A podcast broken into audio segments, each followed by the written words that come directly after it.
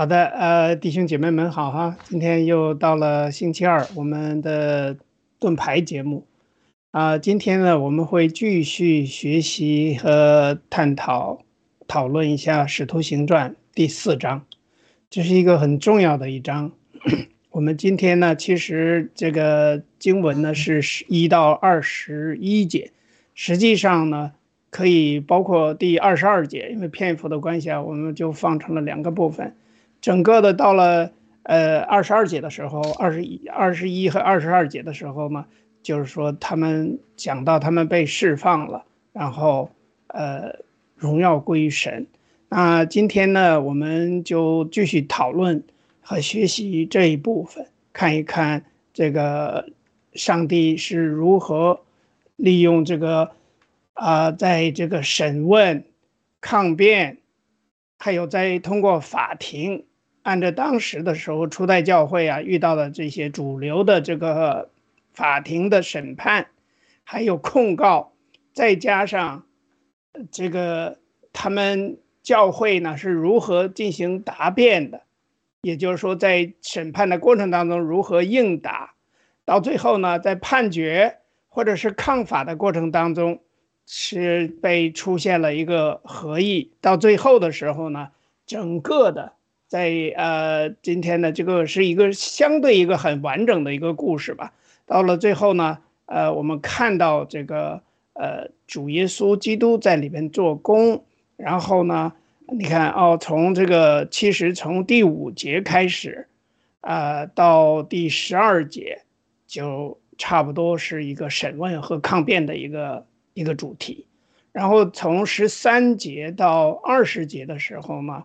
差不多就是一个判决和抗法的一个过程和抗辩的过程，呃，先抗辩，然后又又他法庭上等于法庭判决了之后，又可又又又最后又抗议，然后呢，主题呢，接下来二十一到二十二节是做一个总结，就是释放，还有一个医治。这个医治呢，这些可以看成是神迹，而且完完全全的是神迹。因为不管是从彼得也好啊，约翰也好啊，在这个情况下是很难完完全全的满足。就是说，这面对这么多人的审判，比如第五节说的特别清楚，官府、长老、文士，还有这个什么大祭司啊、盖亚法呀，然后还有约翰，另外一个约翰哈，要亚历山大，还有大祭司的亲族，整个的这个这个叫什么？不管是盗国贼家族啊，还是什么，反正是这个贵族吧，统治阶层，哎，整个的临时设了这么一个法庭，就等于对我们的早期的教徒进行了审判。那今天呢，我们就重点讲这部分，好吧？那我想先请啊，今天先请雅鲁给我们做一个简短的开头祷告，好吗？有请。好的，呃，亲爱的阿爸天父，我们感谢你。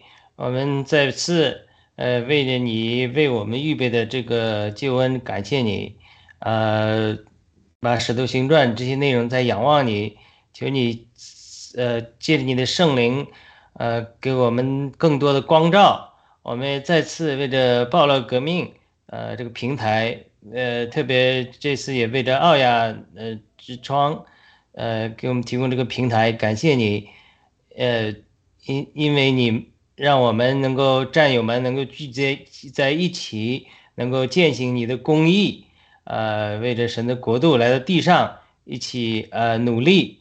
我们呃也为所有的战友们祷告，也为今天这个节目我盾牌的节目也仰望在你的恩手当中，带我们进入呃这个呃更丰盛的呃成果里面。我们的祷告奉耶稣基督的圣名，求你。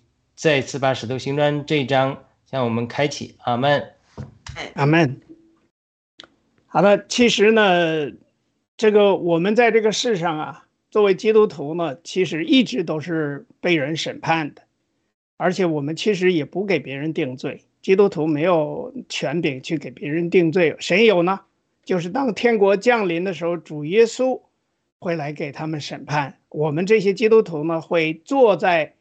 主耶稣身边一起在那个审判台上，那里有万千天使，那个呢就是新的耶路撒冷。所以这是我们今天的一个主要的一场，也可以算作是人类历史上对基督徒和教会的第一场审判。这也是我们感谢神的话语，让我们能够领会当时的状态。同时呢，我们也可以联想一下今天真正的基督徒所面临的、面对的世界的恶，尤其是在中共国内很多地下教会或者真正的教会基督徒，而不是说我不是说那种哈要要要。读语录啊，或者是要要赞美这个政府的，或者说叫什么那个叫什么为为政府祷告的，为官当官的祷告的，不是那一种啊，而是真正的真正的基督徒们，其实呢都明白，我们现在面临的不只是审判，面临的是除了审判之外，还有迫害。如果一个基督教或者一个基督教会或者是基督徒，尤其是在教会。没有任何迫害，没有任何审判，没有任何压力的话，那么这个就是我认为就不是正常的一个基督教会。不然的话，那按照今天这个经文的来讲的话，真的是很难很难让人理解。我就是说，那个圣经就出现了一个自我矛盾的地方，所以那个是不对的。那么不管怎么样，我们会在下面的经文当中详细来探讨。我想先请伊格基亚给我们。呃，放一下这段经文好吗？四章，使徒对百姓说话的时候，祭司们和守殿官并撒都该人忽然来了，因他们教训百姓，本着耶稣传说死人复活，就很烦恼，于是下手拿住他们，因为天已经晚了，就把他们押到第二天。但听到之人有许多信的，男丁数目约到五千。第二天，官府长老和文士在耶路撒冷聚会，又有大祭司亚纳和该亚法、约翰、亚历山大，并大祭司的亲族都在那里。叫使徒站在当中，就问他们说：“你们用什么能力？”奉谁的名做这事呢？那时彼得被圣灵充满，对他们说：“知名的官府和长老啊，倘若今日因为在残疾人身上所行的善事，查问我们他是怎么得了痊愈，你们众人和以色列百姓都当知道，站在你们面前的这人得痊愈，是因你们所定十字架。”神叫他从死里复活的拿撒勒人耶稣基督的名，他是你们匠人所弃的石头，已成了房角的头块石头。除他以外，别无拯救，因为在天下人间没有赐下别的名，我们可以靠着得救。他们见彼得、约翰的胆量，又看出他们原是没有学问的小民，就稀奇。认明他们是跟过耶稣的，又看见那治好了的人和他们一同站着，就无话可驳。于是吩咐他们从公会出去，就彼此商议说：“我们当怎样办这两个人呢？因为他们诚然行了一件明显的神迹，凡住耶路撒冷的人都知道，我们也不能说没有，唯恐这事越发传扬在民间。”我们必须恐吓他们，叫他们不再奉正名对人讲论。于是叫了他们来，禁止他们总不可奉耶稣的名讲论教训人。彼得、约翰说：“听从你们，不听从神，这在神面前合理不合理？你们自己酌量吧。我们所看见、所听见的，不能不说。”官长为百姓的缘故，想不出法子刑罚他们，又恐吓一番，把他们释放了。这是因众人为所行的奇事都归荣耀于神。原来借着神机医好的那人有四十多岁了。二人既被释放，就到会友那里去，把祭司长和长老所说的话都告诉他们。他们听见了，就同心合意的高声向神说。主啊，你是造天地海和其中万物的。你曾借着圣灵托你仆人我们祖宗大卫的口说：外邦为什么争闹？万民为什么谋算虚妄的事？世上的君王一起起来，臣宰也聚集，要抵挡主，并主的受高者。希律和本丢比拉多，外邦人和以色列民，果然在这城里聚集，要攻打你所高的圣仆耶稣，成就你手和你一直所预定必有的事。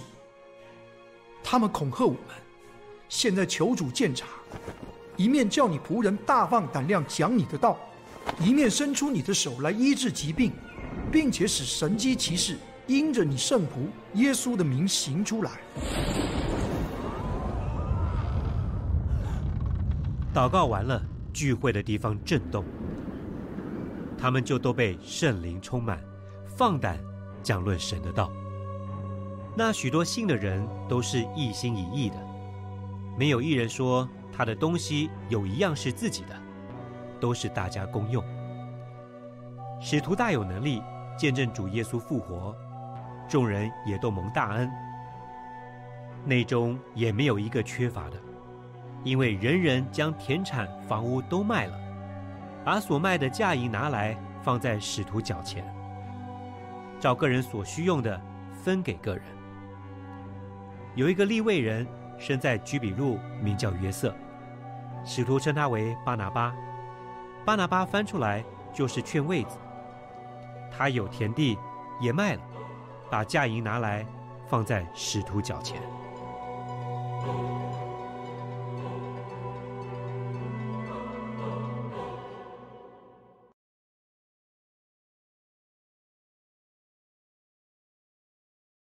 好的啊，欢迎回来。其实呢，我们知道圣经的章节呢是后来分出来的，但是呢，最开始的时候，圣经的原文当中并没有这些个章节，就所以说很多故事呢，就是说有的时候我们要通过上下文来看。那我想先请这个天赐良知大姐啊，帮我们分享一下你对于这个第二章呢，现在我们又今天又开始听呃第二次。来学习哦第四章的内容的时候呢，你有什么呃新的得着，或者是想要跟我们分享的？那先请天赐良知大姐。好，呃，在那个嗯第嗯第七节吧，嗯，叫使徒站在当中呢，就问他们：你们用什么能力，奉谁的名做这些事情？就是他们医治好了一个。呃，就是出生生出来就是不能走路、拐腿的这个这个人哈。那那时候呢，圣经说呢，彼得被圣灵充满，对他们说：“至明的官府和长老啊，倘今倘若今日因为在残疾人身上所行的善事，查问我们他是怎么得到呃这个医治的。”嗯，那他这个呃，彼得他的回答就是：你们众人和以色列百姓都当知道，站在你们面前的这个人得了呃痊愈，是因为你们所钉的十字架，神叫他从死里复活的拿撒勒人耶稣基督的名，就是他是奉耶稣基督的名呃医治好了这个人，也就是说。呃，耶稣基督，呃，那时候在世上呢，他有一个很大的事工呢，也就是医治好那些呃呃残疾的人呐、生病的人呐，还有死里复呃让人死里复活啊，还有就是赶鬼哈。这个他除除了就是把天国的信息告诉众人的话，还有做这些事情。那所以彼得说出。这个拿撒勒，这个呃，这个耶稣，他呃奉他的名继续在医治人的话，那那些那些做官的呢，就是他们是没有任何其他的借口可以说，他们也说不出来，因为耶稣基督也曾经这么说。现在耶稣基督走了，那他的门徒也这么做，那就是就是说。耶稣基督现在确实是复活了，那这样的话，他还说你们把他弃去了这块石头，现在已经成了房角的这个呃这个房角的一块石头，就是嗯，我们知道呃很多时呢，就是人家形容耶稣基督是一个墙角石，耶稣基督也说彼得也是石头啊。那还有就是大以利说，将来就是这个巴比伦这个人像最后。有一个没有被人啄过的一块石头，会把整个的一个巴比伦的 system 一个制度呢，全都打垮。而他要呃来做我们世界的王，这样的哈，那呃他就宣告了这些真理啊。那石头呢，其实呢。这个那些做官的呢，他们是知道的，他们知道旧约，所以但以利旧约里面说的很清楚，这个巴比伦这个这个像这个制度，呃，会被打垮的，会会全部的呃就是毁坏。耶稣基督这个石头会会做王的，所以那些呃做官的呢，就是非常害怕。那下面有问一个问题，就是呃有有。说一句，除他以外，别无拯救，因为在天下人间没有赐下别的名，我们可以靠着得救。那，呃，就是天下人间没有赐别的名这一句话提醒了我们战友在哪里？我们可以看到没有别的名。雅鲁，我想问你，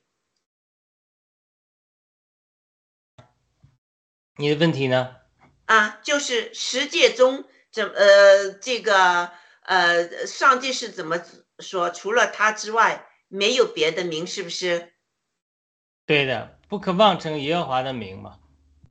啊，对，就没有别的名的话，在这也是没有别的人能拯救的，除了就是这个上帝三位一体的上帝之外，是没有其他的名。给赐给我们的，可以靠着就是这名得救。那而且他的行动，他的这个呃医治的能量也显现了，就是耶稣基督是我们的生命，是我们的道路，是我们是真理。所以我觉得这个这一段呢，就是把这个呃呃彼得把这个是真理呢，就说的很清楚了。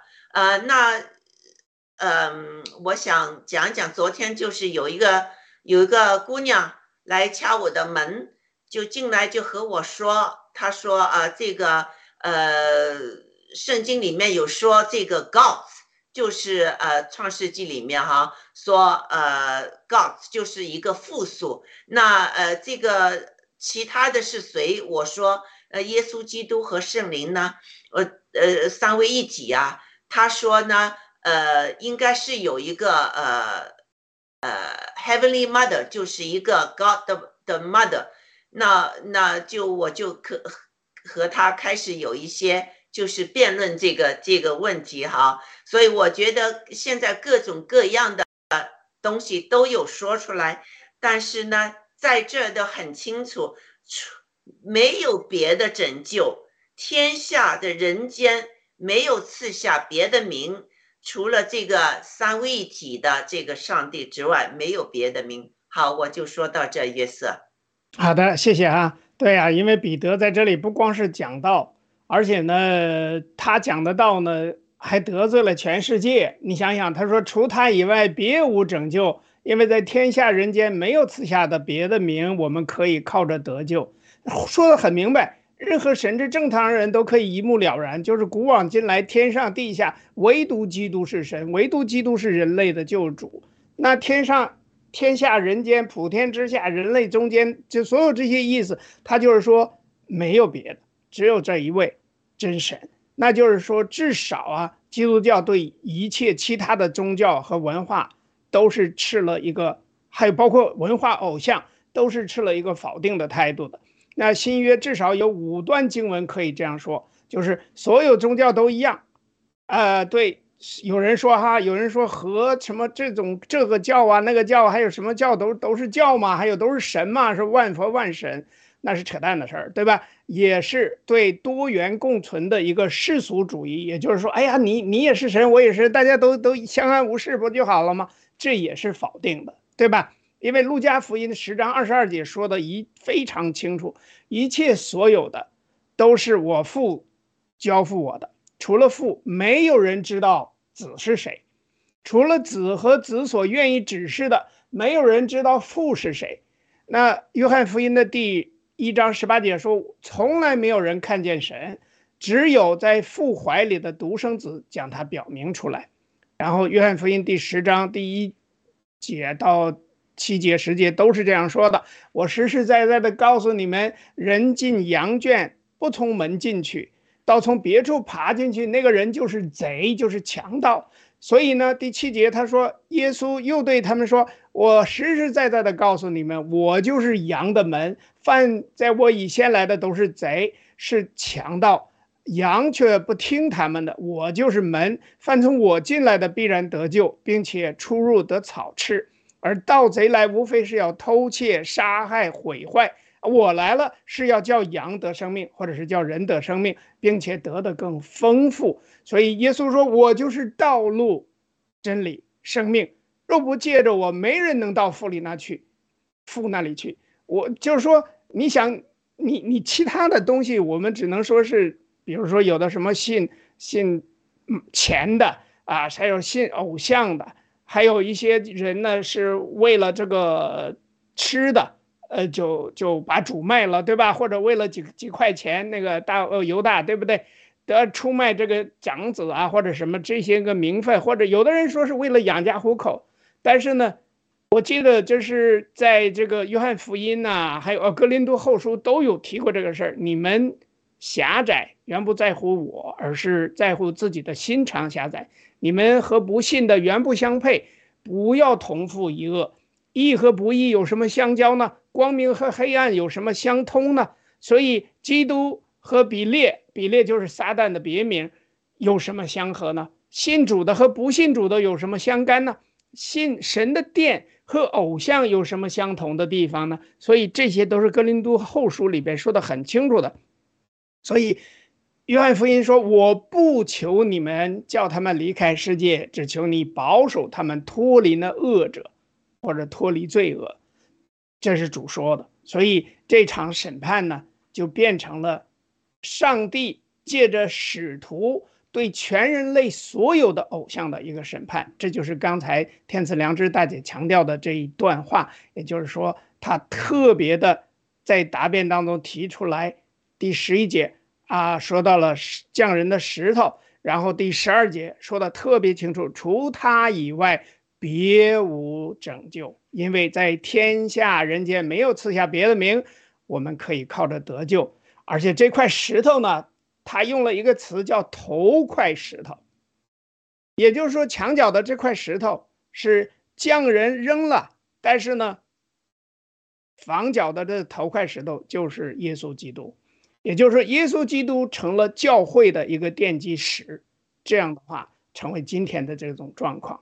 再有呢，对吧？所以，所以大家能够看到啊，这个主流的这个什么。社会吧也好啊，掌权者也好啊，你看第五节说的特别清楚，有官士、什么官府、长老，还有文士，对吧？然后第六节又说了啊，又有大祭司什么这些东西，还有这个什么，并且大祭司的族亲或者是亲族，所以感觉那个时候好像也是一个家族在统治这个国家，在以色列哈。我的感觉哈，你比如说，首先这个法庭有三大主流，有官府，有长老，还有众文士。文士可能就是知识分子吧？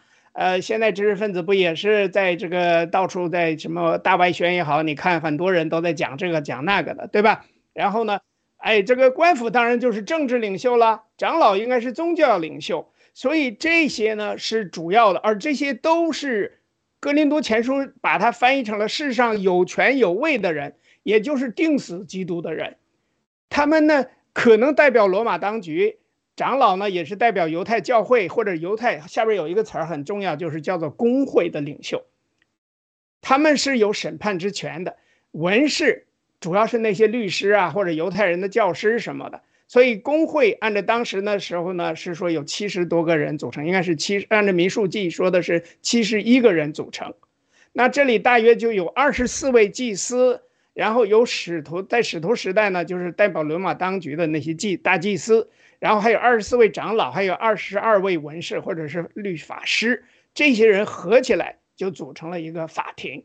那这个人出庭即可，所以这个案件很小嘛，就是可能只有二十几个人出庭，不会有太多人。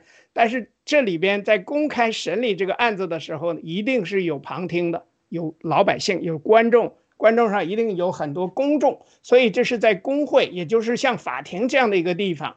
这个当这些出庭的，这代表政府、代表法律、代表什么呃这个教会的，或者是基就宗教的，所有这些权利的人都成工会的成员，要求道德高尚、身体健康。而且呢，就是什么，就是白富美吧，对吧？年富力强啊，什么这些，所以他们必须得有资格审判别人。所以这个审判长就是那个大祭司。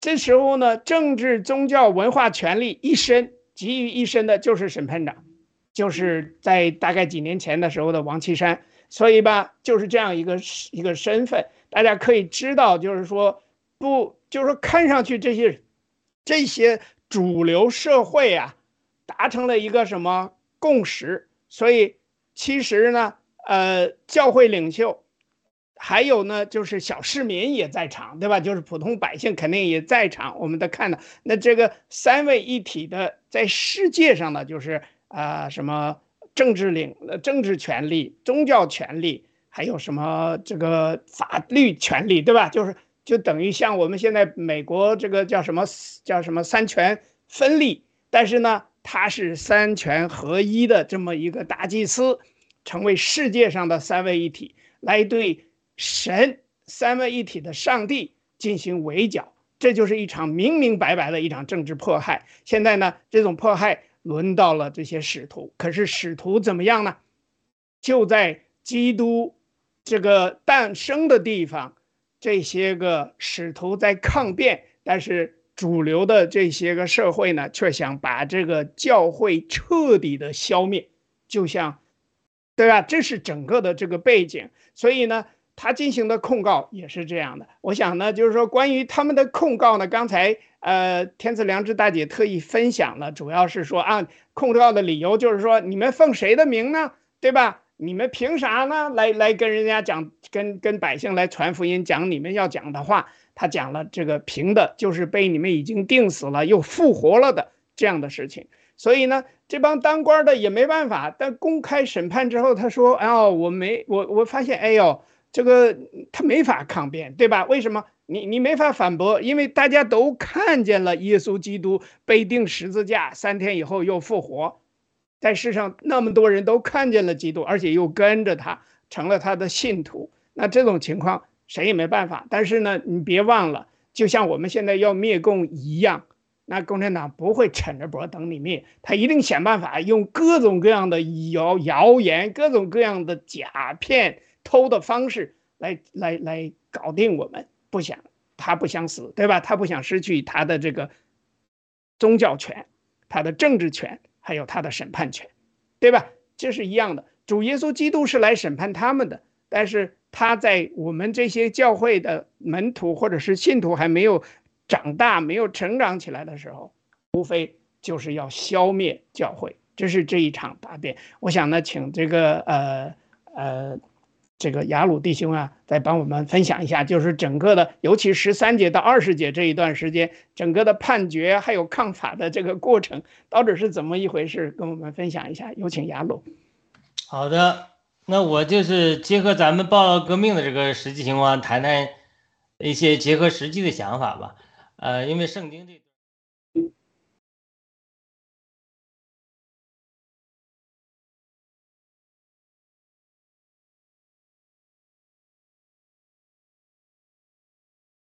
呃，一个这教会的一个情景，就是说我们是一个教会得救了，但是我在那个福音派的教会十三年，这个约瑟也好，呃，天赐良知大姐、一哥基也知道我的简单的经历，就是我觉得我要突破我的这个传统的教导，出去学习新东西了，那我就受到了很大的批评。原来我们小组里面学习的有些弟兄呢。哎，他觉得哎，这个雅鲁去学习新的东西，看他学的东西有没有动，有没有用，他就去跟我去一起了解。哎，那这些人跟我去了解，他也学习了一些东西。但有有的弟兄姊妹，他就是比较传统，他就说你你现在所学习的和在聚会中你你讲的已经超出了我们的教会的一个传统，或者领领导人教导的、创始人教导的，所以他就不能接受。呃，就是就这就这就是产生这种这种不同意见了。那这个弟兄呢，他就讲。他说：“他说，他说，他就在这，他因为在这个过程中，他都知道嘛，呃，两个人都知道。那这个这他就说了，他说，呃，他说，其实我是支持雅鲁呃弟兄的，因为因为每个新事物去学习的时候，你在这个学习新过程之中，不见得都学的都对，但是呢，你去打开这个思维，能够去突破传统的话，才能说，呃。”就是说，做神的工的时候，才能打开新局面。就是说，我们学习的过程中，有的时候接触到新鲜事物，你也不一定都一下都都都说的对，或者都都他们都对。但是你去学习新事物的时候，就是这样。他说，呃，他在物理学上也是这样，发现呢，这物理学上一旦有了一个定论之后，比如说以前那个量子理论产生之前，他们就对量子理论的产生啊，这个。我实在不不是懂物理啊，包括这个牛这这些反对呃你这个呃那是跟爱因斯坦一个对头的，就是呃反对的，包括爱因斯坦开始也不能接受一些新的理论出来，爱因斯坦的相对论出来的时候，前面的人不能接受他的理论，那在这过程之中就有很多的争执，他就是连物理学上或者任何科学领域，一旦有一个新的呃理论出现的时候。那么传统的理论或者他这个他这个呃既得利益，他就反对新的理论出现。那我们应用到这个是呃其实传这个使徒行传这一章也是，他这个犹太人他已经形成一个既定的观念，也是一个利益集团了。他为什么是一个利益集团呢？因为这些人是在罗马统治之下，他形成的一个利益集团。在罗马统治之下，有一个奋锐党人，就是他们就是坚决要把罗马干掉的，一直不断起义的。但是他们被疯狂的镇压，疯狂的镇压之后，对呃犹太人的伤害很大。所以呢，呃之后法利赛人啊这些不太主张暴力革命的人，法利赛人啊，甚至撒都该人啊，所谓西律党人啊，这些人的派就成了这个犹太的这个呃上层阶级了。他们就说，一方面我们在政治上跟罗马合作，另一方面呢，他也所谓的保护人民，就是我们不要走奋锐党的一条道路，就像汪精卫那一样的嘛，就是我们不要去走奋锐条道道路，被严酷镇压。所以他们最担心的是说，如果现在再出来一个奋锐党人，或者这个耶稣，呃，也再号召大家来反抗罗马人，如果又失败了，那么因为他们的上次残酷镇压记忆犹新嘛，那这样再来残酷镇压。我们的土地，我们的人民都要被掠夺，我们的地位也要失去，所以他这是一个非常重要的一个既得利益的心态。那当然了，呃，他对神学的垄断，对教育的垄断，也受到了挑战。所以在这两方面，政治的利益、经济的利益、社会的利益，还有宗教这个权呃教义的判断，他们宗教上的权威，都会受到了挑战。所以在这种情况下。呃，耶稣出来也被钉死了。那现在耶稣钉死复活之后，这些彼得这些门徒再去挑战的时候，他们还是同样在同样的个冲突里。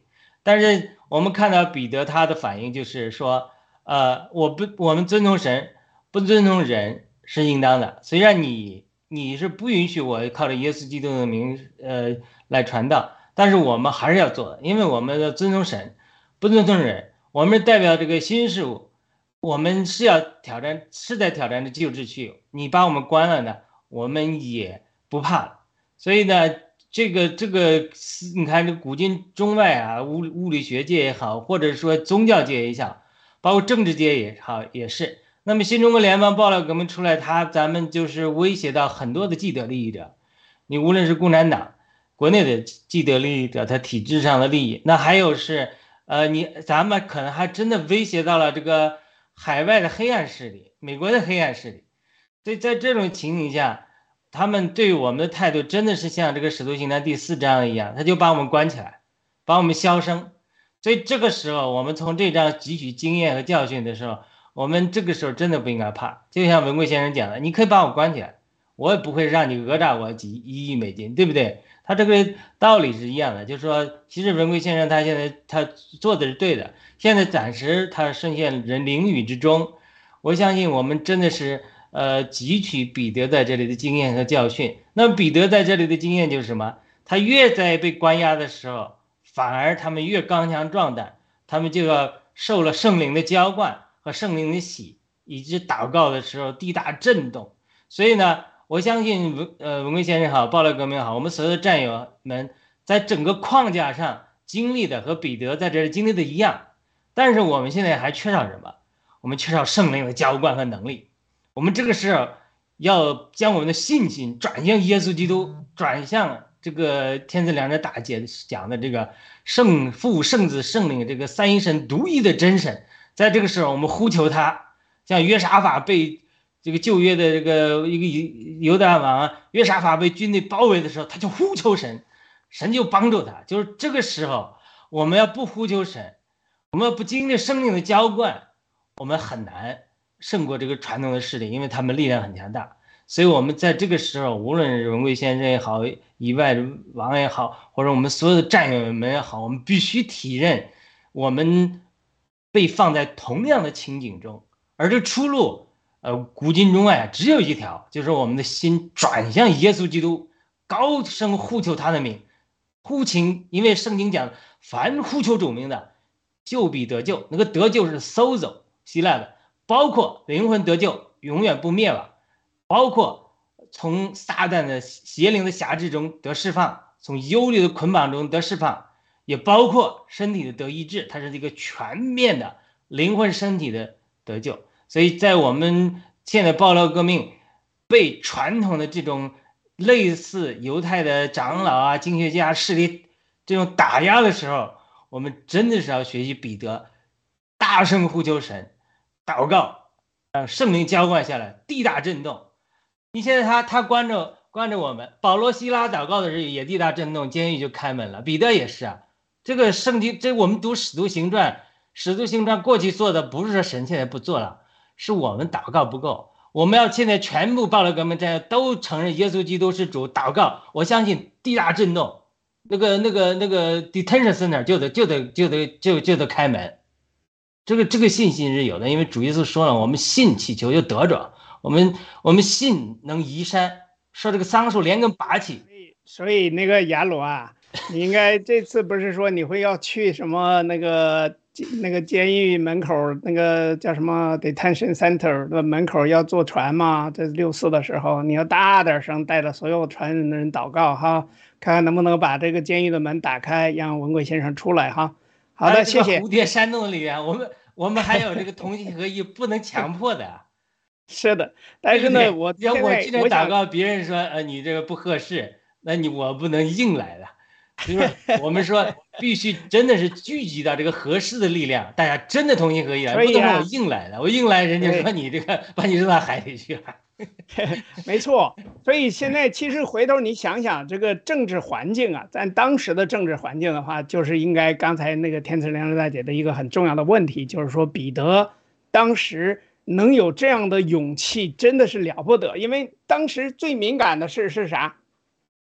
大家都知道，因为审判者当着最敏感的这些审判者，他们都吓死了。其实他们是害怕的。为什么？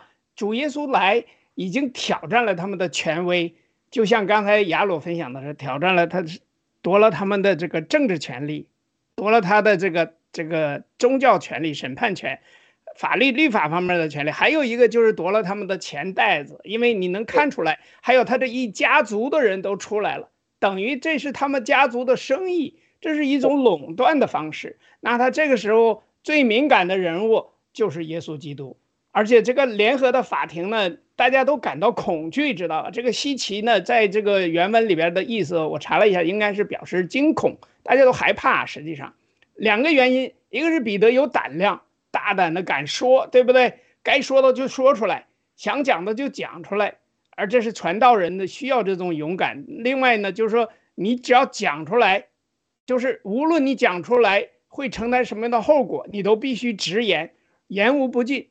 那到现在，我看见呢，就是说我们很多教会啊，已经不再敢直言了。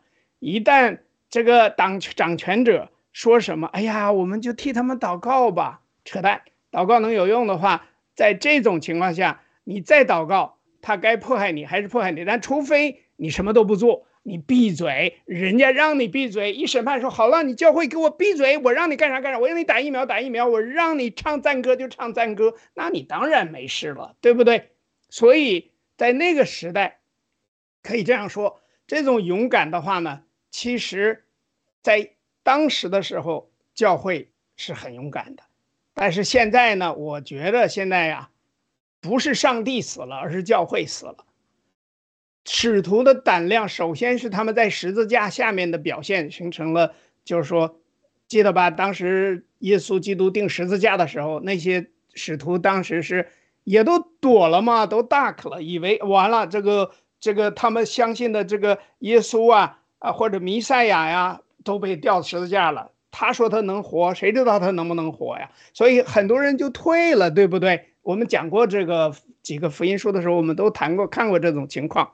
那个这个时候出现的一个什么情况呢？现在这个这个彼得讲道的时候，包括在场的他那个约翰都是非常鲜明的，这个跟当时在十字架面表现完全不一样了。为什么？因为这个审判，就是说。整个的情况，他们被圣灵充满，所以就像刚才说的，所有都是圣灵在做事情。那审判呢，就是说这个审判庭啊，根本就不知道这个转变是怎么发生的，也就是耶稣生前弃绝他，死后就愿意为他死，这本身就是个神迹，大家说是吧？你讲是不是这样？所以这个神迹只能用复活见证者来解释。那再有呢，就是。这个大家知道，第二个最用有益的原因呢，就是说说他胆胆这个这个谁，就是说彼得很很很有胆量，然后呢，法庭也很害怕。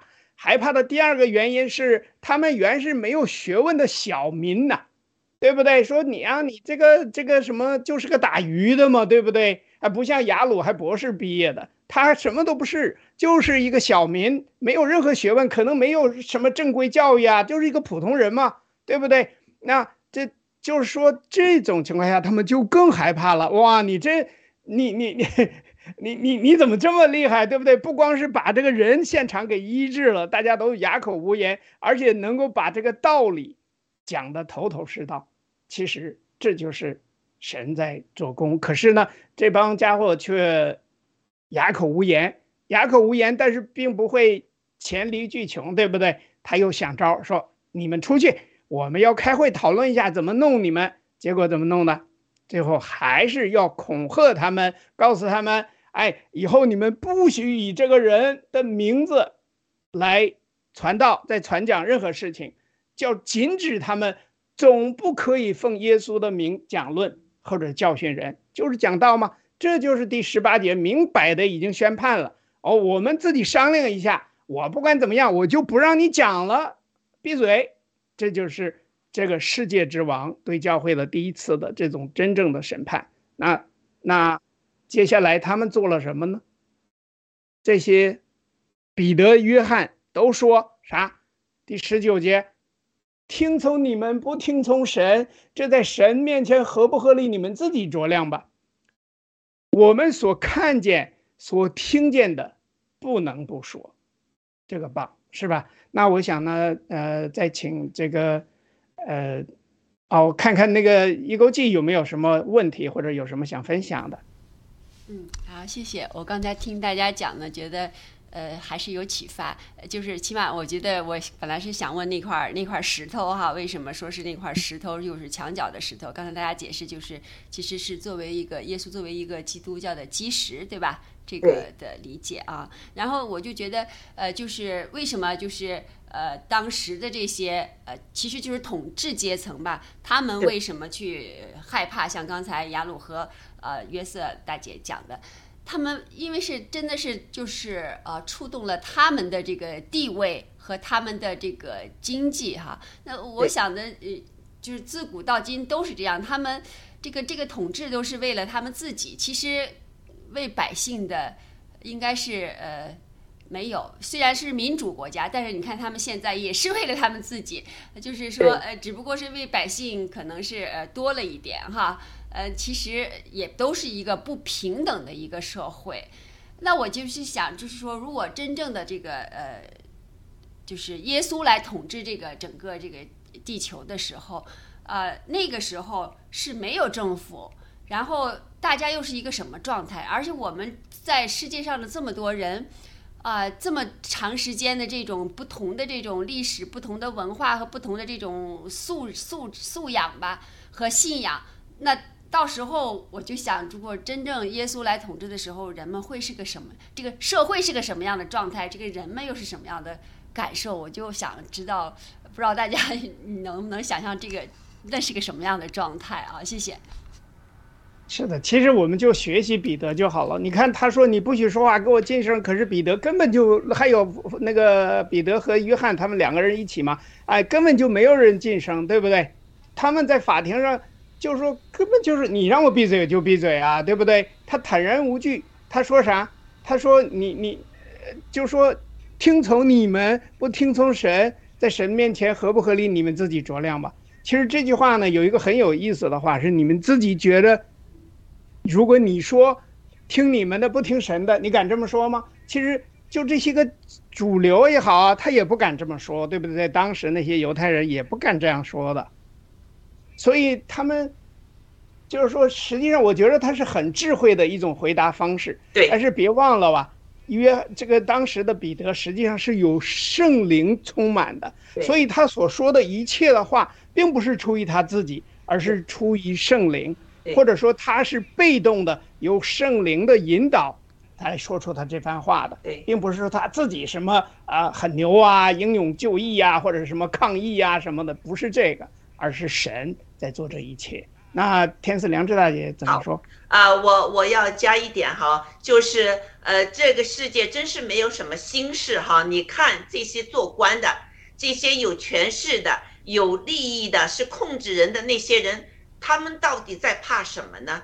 其实你看哈，那有有呃第四节说有许多人信了，男丁的数目约有五千，那还有还有女人呢，还有呃呃就是孩子呢，是不是啊？所以他们看到那些这么多人都相信了耶稣基督，还有他们要用耶稣基督的名再继续宣扬的话，这就更证明了。那一帮掌权的人都是有罪的，因为是他们要求政府就是把耶稣基督钉在十字架上上的，而且他们说由我们以色列人将来的人来承担，如果这是不对的话，由他们来承担这个责任，是不是啊？现在就是呃呃呃这个呃彼得的这个宣道呢，就是证明了。你们所钉死了这个就是我们的救主，这样的话他们就怕了，因为他们怕什么呢？他们怕就是，呃，他们就是让在老百姓面前可以看到他们完全是一个罪恶的伪君子，他们所宣扬的什么道啊什么全都是假的，因为他们活不出来，是不是啊？所以你看，他们就叫其他人都走了，他们在商量。哎呀，那怎么办呢？这两个人呢？哈，诚然呢，他们这个神迹呢，呃，确实是一个神迹，没有人能做到的啊。凡住在耶路撒的人的都知道，我们又不能说没有。那，但是他们又恐怕呢，这事情传到民间呢，呃，就是呃呃，就是不行了，他们的名誉扫地了。那他说，我们必须怎么做呢？我们必须恐吓他们。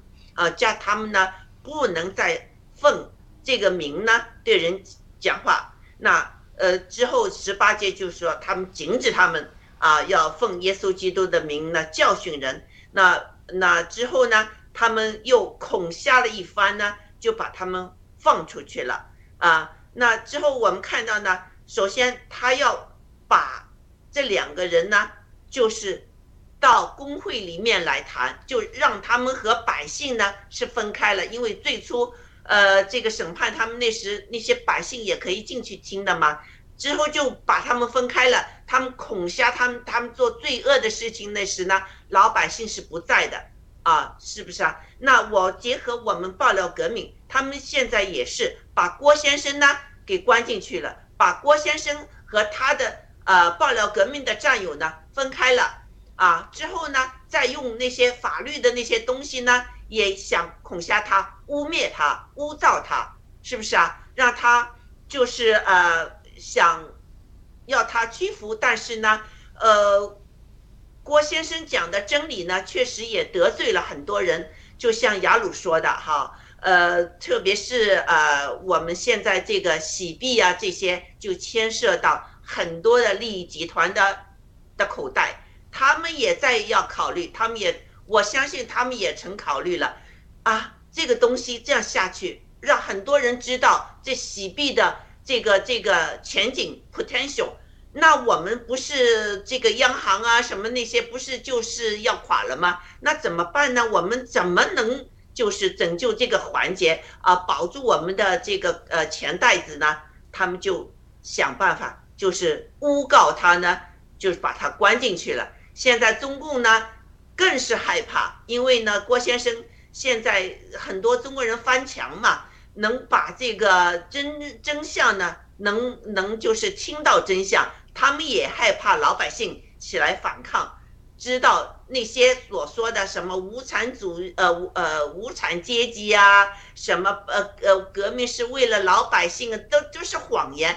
他们偷了中国人多少钱，是不是？不然的话，我们绝对能有一个公费的医疗制度的。那好。那呃，他现在他们就是联合起来要把郭先生给关起来了，但是真相就是真相，老百姓越来越多知道的真相。但是呢，像约瑟说的，很很伤心的就是看到教会呢不认识这个真相，而且呢，牧师呢也不说真相。你可以说我不能用武力来反抗政府，但是你在教会里面，你一定要说真相。啊，一定要说真相，要唤醒我们现在这些基督徒。但是呢，确实是呃，教会主张呃，人家去呃打疫苗，这个是一个非常非常不好的事情。间接性的，呃，你可能知道还或者不知道的话，就是参与了这个呃这个呃。天底下历史上最大的一个谋杀案，是不是啊？所以这个责任是非常大的。我很希望呢，我们嗯，首先教会自己的家里的人得觉醒、得忏悔、得回转，呃呃，求上帝的光照亮他们，不要在这黑暗里为里面还以为自己非常说的非常对啊。呃，这个是。就是这一段圣经让我联系到我们现在爆料革命，联系到这个世界的这个情况。上帝仍然在寻求人们的这个忏悔，人们的转向他，依靠他，信赖他。这一点呢，绝对是。呃，我们有彼得呢，就看到，如果你真是这样的说做的话呢，圣灵一定会同你和与你同在，圣灵会给你更多的智慧，更多的能量能力啊！你看这使徒大有能力，就是耶稣基督，圣灵一定会给我们能力，让我们有这个啊胆识来与这个掌权的呃呃这个呃。做官的那些人呢，来纷争。好，我就说到这儿。是的，对。首先呢，他们恐吓这些使徒的话呢，还有威胁使徒，即使放了的话，让他们走了也是一样的。所以，哎，他们要进一步做这件事情。但是不管怎么做，在神面前呢，完全是获得了心灵的释放。哎，如果相反的话，因为有压力就否认基督。那你的生活就会跟待在监狱里没什么样子，即使释放了，也是还是在监狱当中的。因为呢，呃，就是说，我想呢，就是我们把这场释放呢，可以看成属灵的一种自由。当然，这个法庭肯定是不明白的了，因为他们要什么想不出法子来刑罚他们，怎么办呢？就是被迫嘛，对不对？所以实际上呢，明明白白的是一种非法的审判，就像我们文贵先生被非法拘禁，道理是一个样子的。另外，他们释放呢，也是被迫的释放，因为啥？一个是。呃，就是说，他跟政治上良心、跟上帝面前的敬畏也没有关系，只是政治上的一种权衡而已。也就是说，他选择的原则是利害关系，而不是是非。到底什么是对，什么是错，他不管的，对不对？他只管利益，只管这个原则。我能有好处，我就放了你；要不然的话，会出现什么情况？所以说。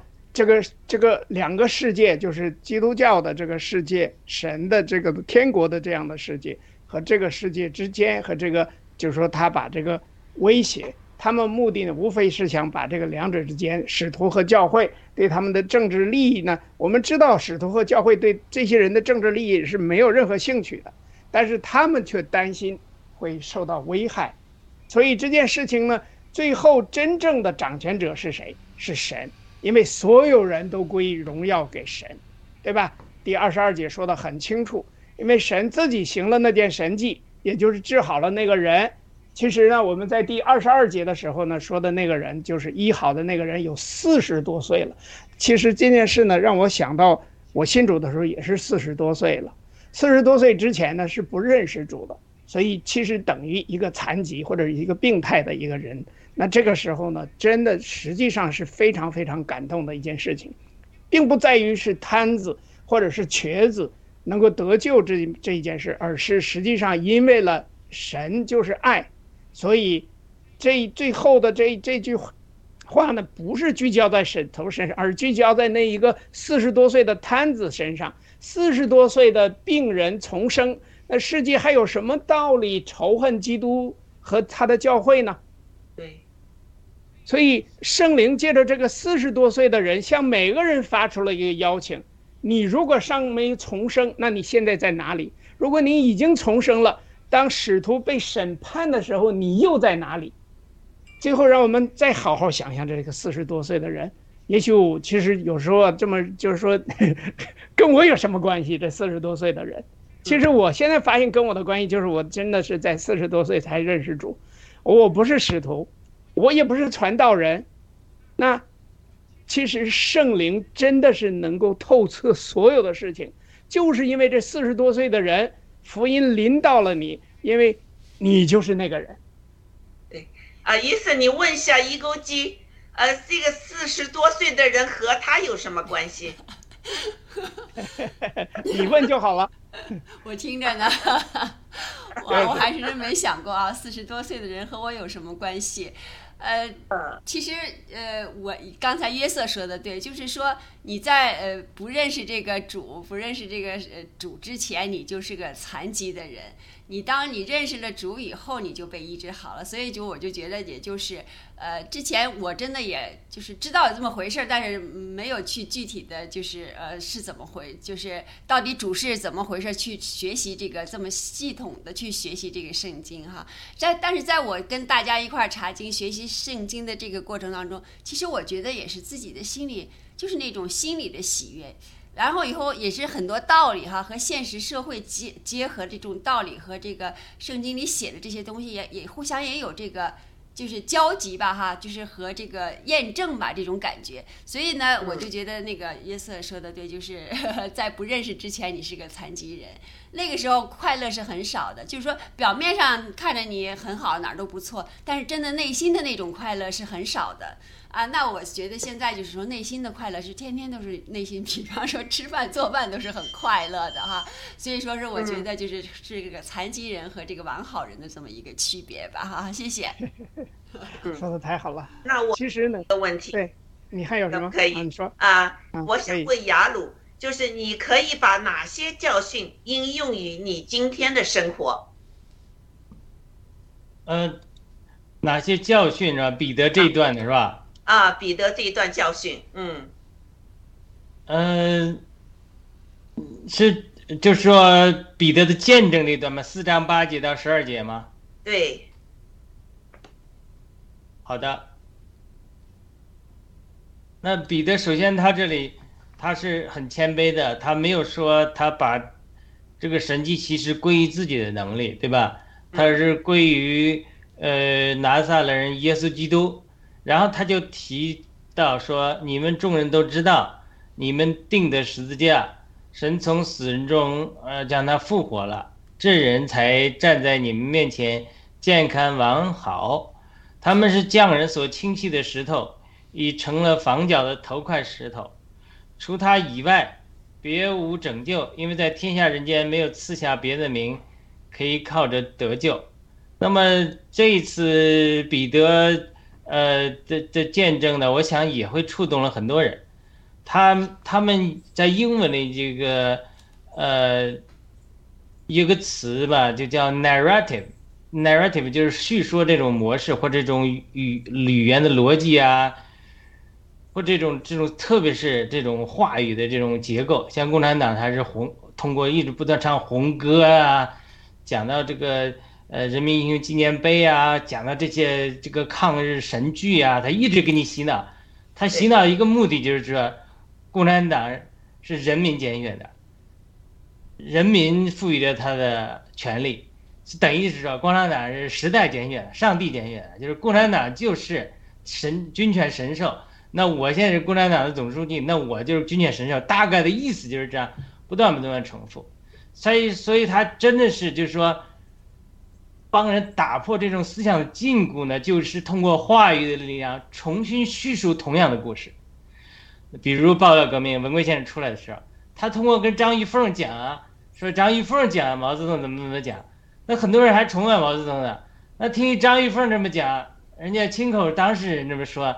这对一些人，他这种被洗脑的人，特别是中老年的人，很多人他经过那个社会的教育的，不是每个中国人都反共的，很多人 像我父亲他们那一代，很多人他都是，啊，还崇拜毛泽东的。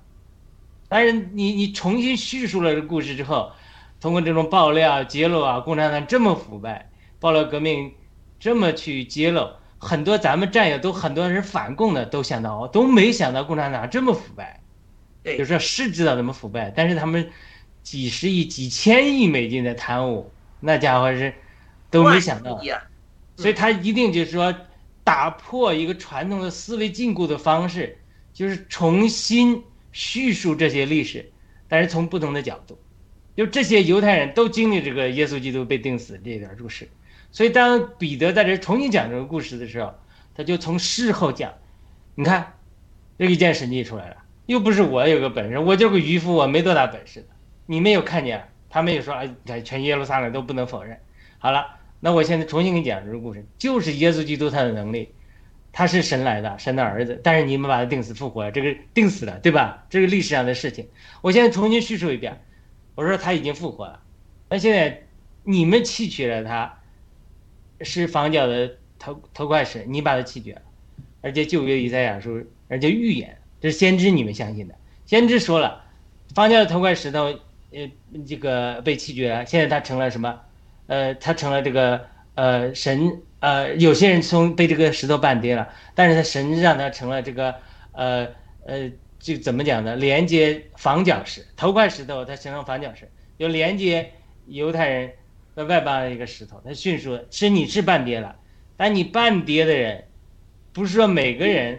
半跌之后都不可以爬起来，有些人他半跌了，他可以爬起来。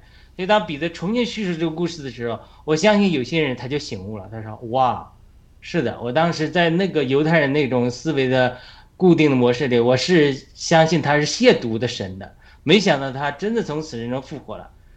连主耶稣定死的时候，地大震动，坟墓震动，连那个罗马的兵白夫长都说：哟，他那个思维都改变了，他也不相信的。”他一看到地震动，有人复活了，东西，他说：“哟，这个人真是神的儿子。”他他的思维也变了，就是这种人是可以变的。当这种他的思维一变，我相信彼得这次说话的时候，很多经济学家长老里面有一些人的心里是松动的，他有些人是变了的，他就能够重新思考这段历史。我原来相信他是亵渎神的，所以我支持或者亲自参与。定死耶稣了。但现在人家明显的一个神迹显示出来了，这个人没有人能行，除了借着神，没人能行的。彼得我们都知道是个渔夫，没什么能力的人，他居然能行动这个事，那看我必须重新思考这个耶稣基督，是是真的是真实的。所以他这个话语就叫重新叙述的力量，我忘记那英文怎么样，re-narration 还是什么 retelling the story，就是重新叙述一个固化了的历史，但是从不同角度。那我们新新中国联报的革命就是说什么？我们不整天说的是不是也就是大家经历这些事嘛？但是我们从全新的角度，从铺路他们的角度，从爆料的角度，这么一说，哎，就是我们常常爆料革命的战友讲，哎呦开智了，就是说你你被洗脑了，你现在你有了信息了，有了爆料了，或者我们读圣经时有了亮光了，有了彼得这个经历了，有了神迹骑士了，有这个事实在这搁着的时候。他就他就改变了思维了，你看我妈妈拜菩萨的一辈子，我跟他讲耶稣基督，他就说，呃，他对我也很好。他说这样吧，你别逼我，我也不逼你。有的亲人是逼迫我们的，说因为我们信耶稣基督了，逼迫我们。他说咱们井水不犯河水，你呢也别跟我讲，我也不不逼迫你，所以我也不叫你去拜拜什么的，反正我们就相安无事，我也不去。伤害我母亲，就是因为我爱她嘛，我也不会说，呃，有的人极端的啊，把人家的那个偶像给砸了，我从来没有，我只是在爱心的说。可是有一天，呃，我我我们我们就是一个就是个有医治的需要嘛，我妈妈到底去全中全不能是全中国吧，然后我们全省邻省都去，所有的偶像，凡是能求子的都去给我们拜，还给我大姑坐火车到河南去。又不懂一个农民妇女坐在那里不知道下车，过了站了下车，跑了很远了才回来，为了去某个山上给我们求，所以呢，我说你别去你这个没用的。那我妈说你有用，你们基督教讲这个上帝呃管用，那为什么你的问题解决不了？我说那好吧，那我们比赌呃打个赌吧。我说我上帝一定会帮助我的，我现在看不到，但我一定帮，咱们打个赌。所以我们就呃就是这么说，等到后来，呃，上帝呃大家都知道我这个故事了。哎，上帝行了一件神迹，那我妈妈我从来后来没有逼她。有一天我们生了孩子了，我妈妈我就在又偶尔谈起来了，我妈的态度转变了。我妈妈说：“那你这个我信你这个神，因为什么？你那个事实在这搁着的嘛，对不对？”我我我说：“哎，你看我们以前打赌嘛，你看。”我二零一六年一月，上帝对我说话。我去二零一六年二月，我给我家人宣告，他们说你这个神经病。我说我说了，上帝今年一月份，上帝对我明确说，今年你要生孩子。他们他已经十年，他们都不相信，二零都都嘲笑我的。所以呢，这个事实就搁这。所以这种神迹奇事，这种真实的胜利、神的能力的展现。再加上上帝话语的力量，特别是预言话语的力量，就是没成就之前他宣告了，你不能说我是事后马后炮，所以他这个就对人的改变是很大的，对人思维的惯性打破就很干。后来我父母，我们我父母亲是一辈子拜菩萨的，我父亲一辈子社会主义，相信这个共产主义社会主义的，都打破了他们那个惯性思维。哎，二零一八年我回国都给他们点水礼，给他们施洗了。他没没有受洗的条件嘛，水浸的条件，我就给他们施行了点水礼，他们也都，呃，接受耶稣基督了。所以他这个，我们带佛教徒得救啊，或者说带菩萨信菩萨得救啊，带说信共产主义得救，他这个是要靠神的真正的能力。我在家里人我就经历了这个，而且靠话语的力量改变他这个思维的故事，他就是觉得说我们家是个菩萨庙。我们这老家是菩萨庙上，文革拆毁之后又在建的房。他说我们拜菩萨这么多年了，我们不拜菩萨，我们不能离弃菩萨，不离弃菩萨了，菩萨人家有人说了会会惩罚我们的。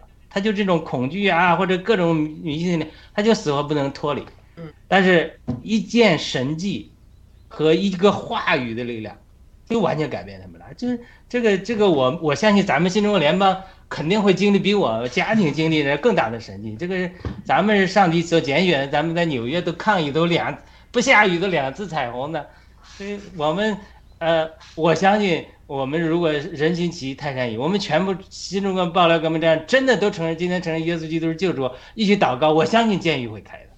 对虽然 我是吹牛啊，我相信我就是你必须有这种同心合一的力量，你不同合一祷告，我这祷告，人家人家不相信，人家是你神经病，这个也没用有。信心就好啊。是的，其实呢，真的是没错，就是说，你想，我就像刚才你想到像你的这个经历，也是也是一个非常非常的一个棒的一个来自耶耶稣基督的一个神迹，对吧？那我呢，其实我自己也是这样的一个神迹，也是四十多岁。我本来以为这一辈子哈，我来到加拿大了，我就想着，哎，我就好好的度过我的余生，开始准备过我的退休生活了。我是这种心态的，我就想这辈子啊，反正也不用操心了，也不用做买卖了，也不用每天呐、忙忙活活、忙忙活活的。就是还有一个最关键的，就是我一直不知道我是谁，就我是谁的这个问题哈，困扰了我很久很久。后来呢，认识主耶稣基督才知道我是谁。首先，我是个罪人，我认识到这一点的话，就已经很棒了。我就觉得，哦，我原来真的是一个罪人。只要你有事承认你的罪，主耶稣为你来担当了这个罪，那就容易了。所以这个摊子啊，他知道他是罪人，四十多岁了，但是呢，你看哈，就是我们每个人都有这个经历，就本来以为自己的余生已经没有什么其他的指望了。没有什么理想啊，也没有什么抱负，也没什么希望了。反正哎呀，我就好好的，这个好山好水的，就好好过我的日子，活完这辈子就完了。可是呢，真的是这样，就是说能够像这个摊子一样，就是说能够相信起来又重新出发，这就是真正的神迹。而且再加上你知道，世界之王一直都在恐吓我们，就像刚才说，在不管是什么佛祖啊也好，还什么乱七八糟的菩萨也好啊，什么仙姑道人呐、这些玩意儿，就是说这些个人造出来的，或者是人的这些个鬼魔，就是说他们不断的恐吓我们，让我们不敢接受基督教或者是基督的神迹。所以今天神指着这个人，这个四十多岁的残疾人，呼喊你。其实神迹临到你了。好的，非常感谢我们今天的观众朋友们的这个 收看哈，也感谢大家的这个讨论。呃，那我们最后请呃天赐良知大姐给我们做个。我补充一句可以吗？好关于四十多岁那个，啊，你说。这个，呃，传道书讲过，万物有定时啊，收获有时，耕种有时，苦难有时，呃，流泪有时，万物都有定时，这是上帝的定有主宰。我们祷告可以推动神的工作，但是有的时候我们必须提认识万物有定时。我们现在暴乱革命经历一个低谷，它也有定时的，它有一天会走出这个低谷的。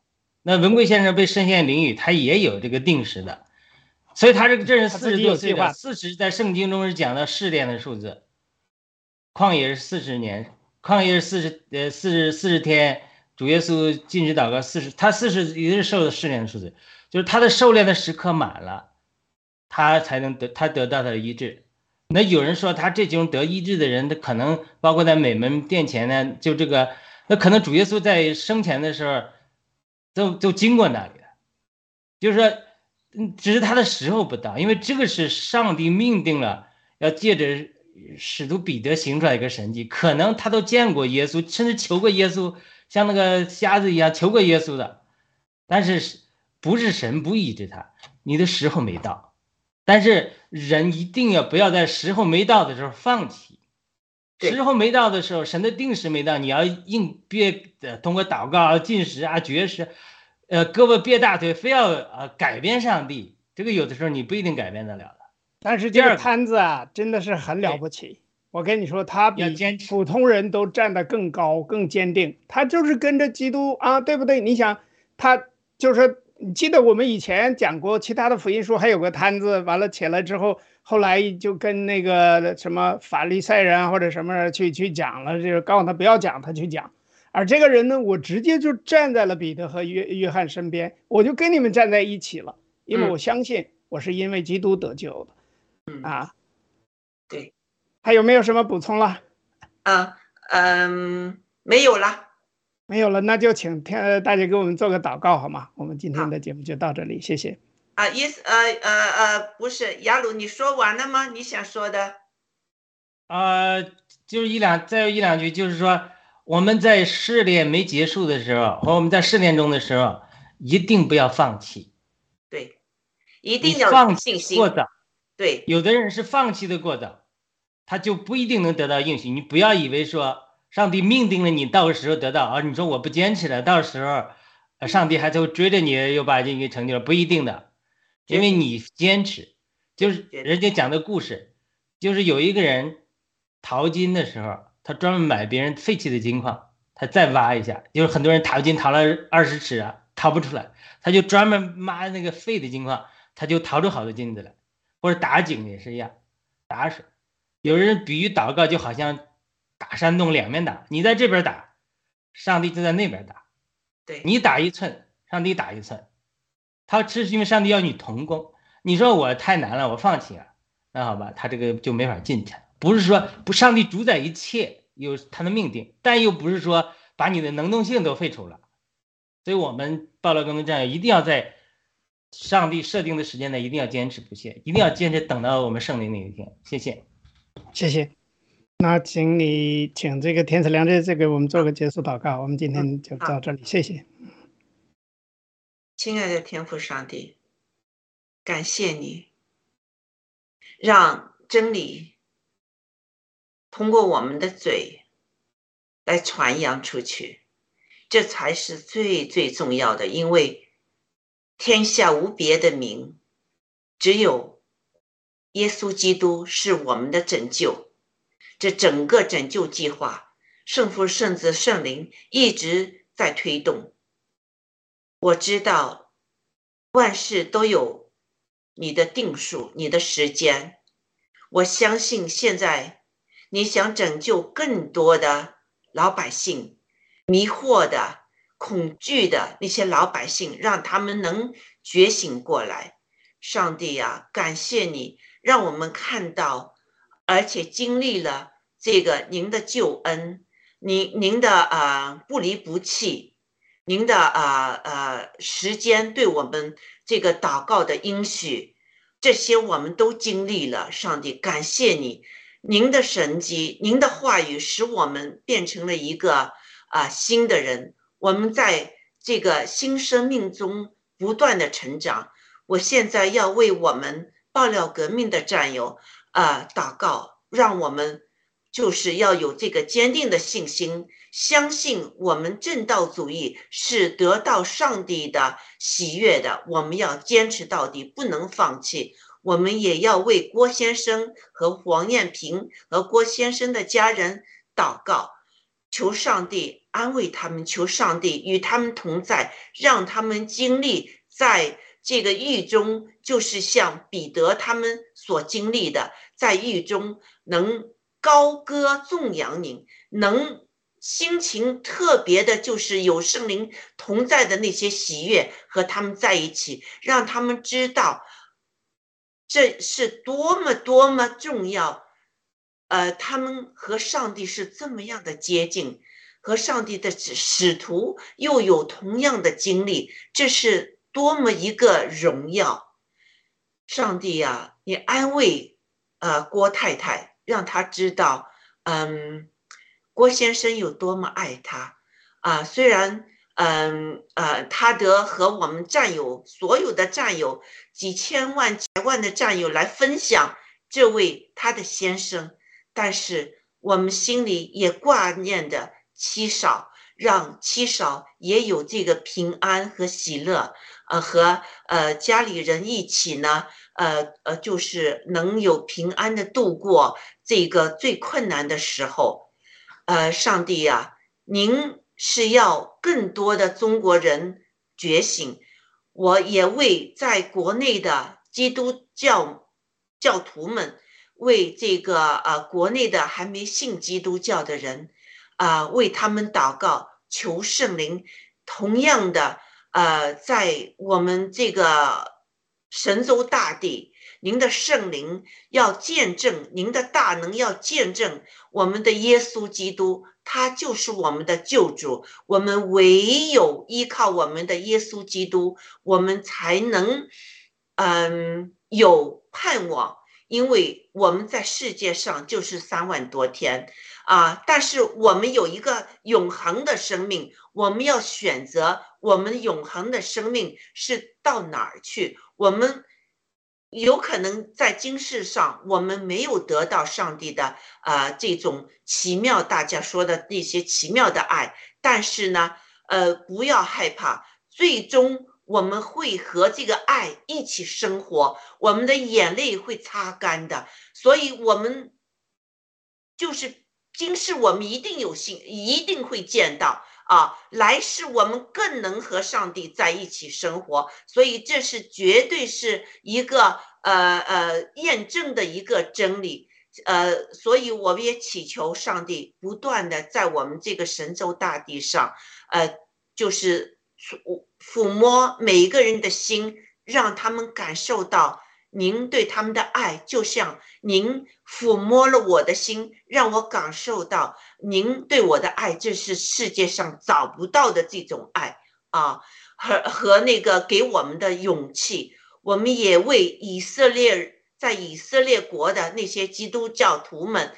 这个祷告，现在以色列政府呃派了警察对以色列的基督徒进行了大规模的这个镇压。我为我们的这个呃神的选民献上我的祷告，上帝呀，我知道越是有镇压，越是有反抗，越是有觉醒。